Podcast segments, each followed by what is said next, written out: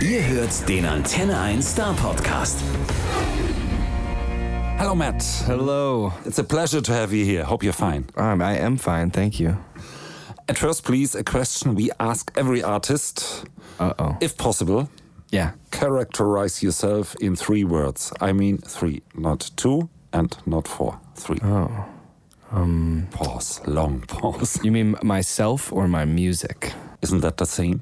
Um. Isn't it the same? Oh, right. Oh gosh, you really put me on the spot here. I would say apprehensive but optimistic. Three words. Perfect. Brilliant. Okay.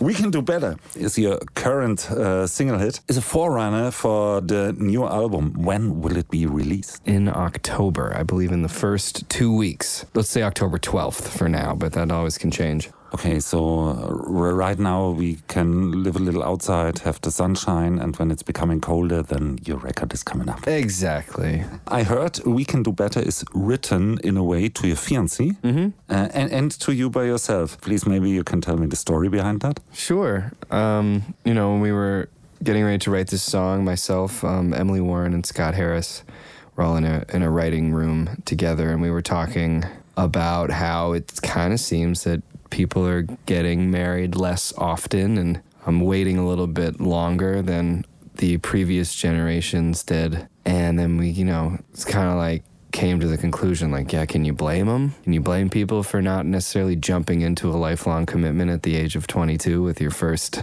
you know, your first love? I think the, you know, the system is a bit wounded from so much divorce and so much heartache and hardship. But at the same time, I was about to propose. So we had to make a song that was optimistic uh, for, for our situation. And so it's a promise. It's, it's a hope. Okay, maybe we ask you in the next five and ten years. Yeah, yeah. 15 10 years. years, 10 years from now. Okay, We got we'll have, we have a date right here. We'll talk about it. That's what we're gonna do. Unusual for an American songwriter, your career got the breakthrough in the Netherlands. How the hell came that? Very good question. Uh, you know, I had been promoting my music online for years on with Facebook ads.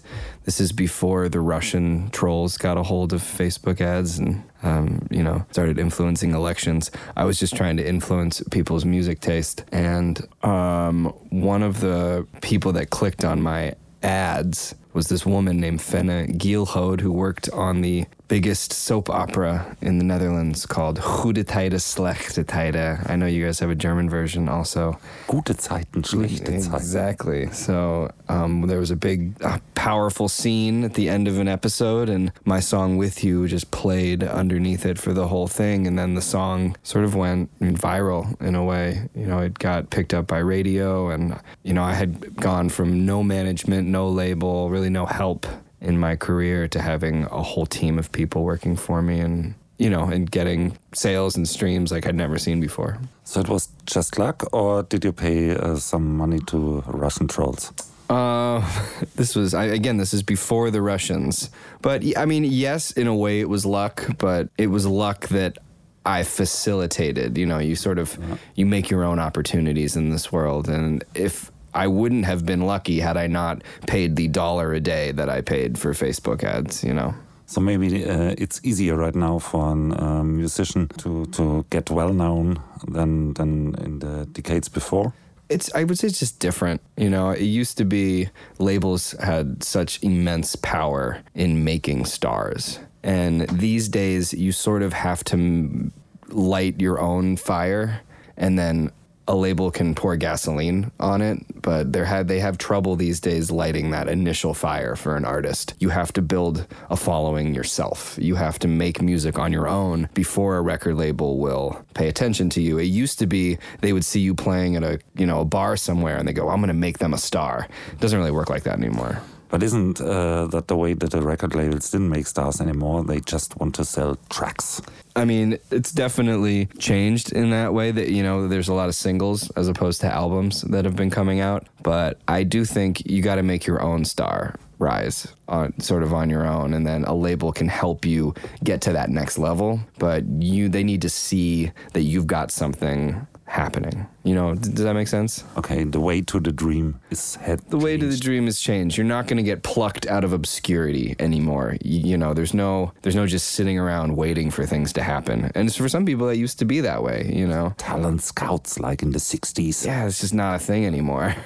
Pe- Talent scouts are on the internet hunting on Instagram for people that have, you know, a bunch of followers. Yeah, I think Yeah, it's different. um, you had an immense hit with Catch and Release. Uh, is that more curse or more blessing for the upcoming projects? I mean, it's a blessing without a doubt.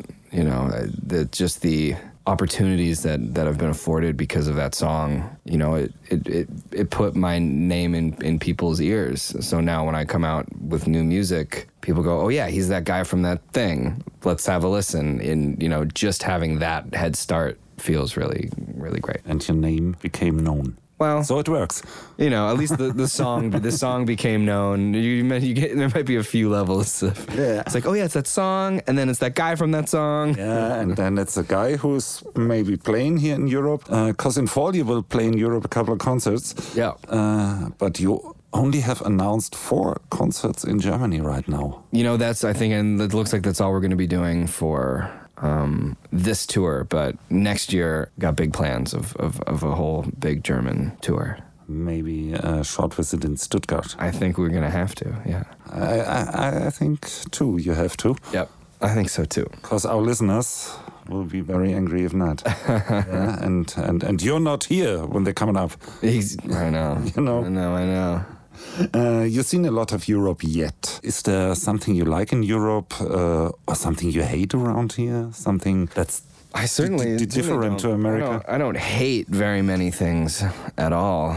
Um, I love I love the way Europeans live. I don't know. You know, it's it's a different tempo than what happens in America a lot of the time. You just kind of know how to treat citizens. You know and I mean? You know how to treat each other. You know how to take care of um, people. I feel like in Europe, I experience real patriotism as opposed to what we have in America a lot of the time, which is sort of like nationalism and just like you know uh, all you know who who hoorah rah, Yeah. you know go America USA USA, and like in Germany, what you have is real patriotism where you fund your education system and you fund your infrastructure projects, and you know we don't do that in America very well. But are, are, are the people different in indeed? Because uh, I, I think all the people in Western Europe uh, are grown up with movies and, and, and, and books and uh, television things from the US. And Yeah, I mean, definitely, you, the U.S. has been able to export, um, you know,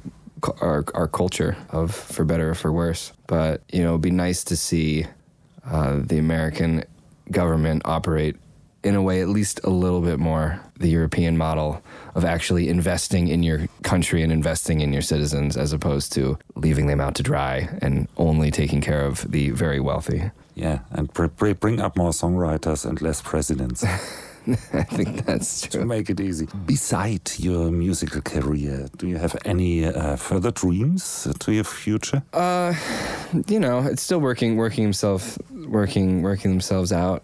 You know, I, I just feel so lucky to be able to be a musician as for a living that that was always the biggest dream for me. So I don't necessarily set goals like, oh, I want to win five Grammys or I want to do this. I want to, you know, it's like I'm just going to keep on doing what I'm doing because it's it's going it's going pretty well and I'm having a good time. And you have to leave your fiancé alone. I mean, it, it, it it's not easy. That's the part of the job that's difficult is is going out and traveling on my own and leaving. Yeah, my fiance back in New York. For Frank Turner told me about his girlfriend. Oh yeah, it was very, very nice. He said, "Oh, she's so patient. Uh, it's absolutely no problem that I uh, play on her birthday concert. uh, I don't have to invite her." That's what she said. He told me. Then he made a pause and said, "That's a trap." yeah. Okay, yeah, but but but, but look at Frank Turner. It works quite good. Yeah. 200 concerts a year, and I think he's doing okay. okay. I, I bet. I bet he's good. I bet he's good to his girlfriend. I bet he brings brings her along for the ride. Maybe. I, I asked him next time when he's over here. Yeah, I'll, uh, ask him for me. Um, you are playing a lot of musical instruments, not that singer-songwriter style. I play guitar and finished. You play a lot of musical instruments, and what is your favorite one? I would pick the tenor saxophone as my favorite, my favorite instrument to play. Yeah, it, you know, it's the one I've spent the most time studying, and the one I spent the most uh, effort in. You know, it's it, there was a time. Yeah, I, I, I don't. I don't necessarily keep up with it as much as I would like to because now what I do is so different from when I was studying jazz back in school. But you know, at the when I was really keeping it up and practicing all the time, you know, it really felt like an extension of myself and you know the, the, the emotive qualities you can get out of an instrument are different than from singing. And isn't it a very hard to learn instrument? It you, you know what it's it's the basics are not that difficult. It's not like I think trumpet is more difficult. A brass instrument where you really have to get the uh, embouchure, your mouth stuff because there's only three buttons, so you got to get all the notes with different. You know, you sort of got to pluck them, pluck the notes out of the air. But saxophone is just a bunch of buttons. So it's I tell you exactly what would come up when I would play saxophone. Oh yeah, That's it. really? Okay. So may, maybe we see, uh, you have a saxophone with you when you're playing live around here? Yeah, yeah. I do play. I do play a little bit of saxophone in my show. Ladies and gentlemen, watch out.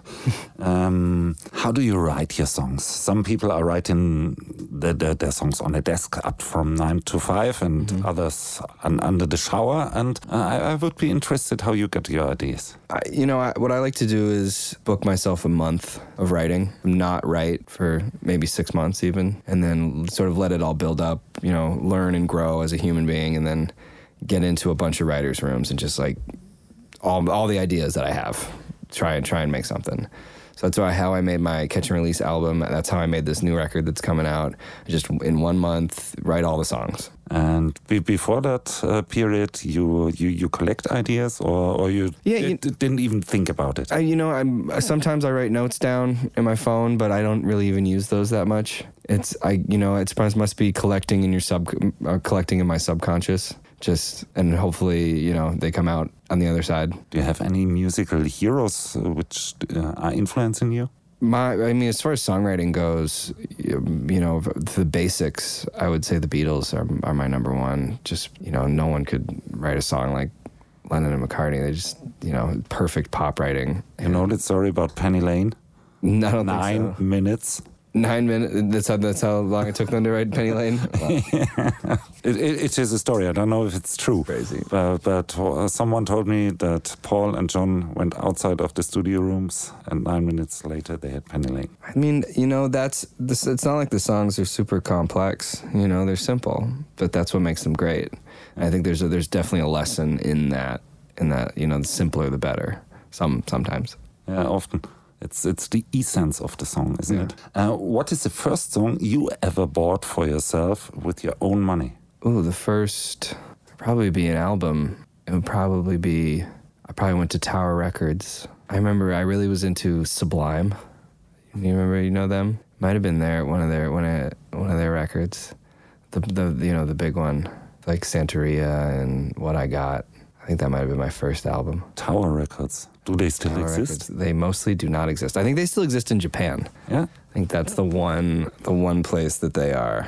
I visited one in Boston years ago, and it was very famous. And then they told me they closed. Yeah. Isn't yeah. that sad that the It's- record stores are closing? I mean, you guys have record stores too in Germany still, right?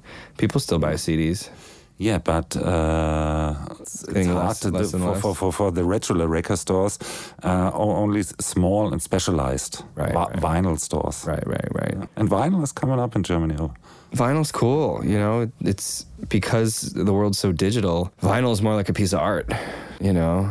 Vinyl is something you can hang on the wall. No one's going to hang a CD case on their wall, but you Yeah. get a nice al- a vinyl sleeve. You can, you know, you can put it up as a piece of artwork. Yeah, and, and, and you have to do something. You have, have to change it on the re- record player and, Right. and to, to be active. physically be active yeah. with it, active listening. Yeah. A mind game question.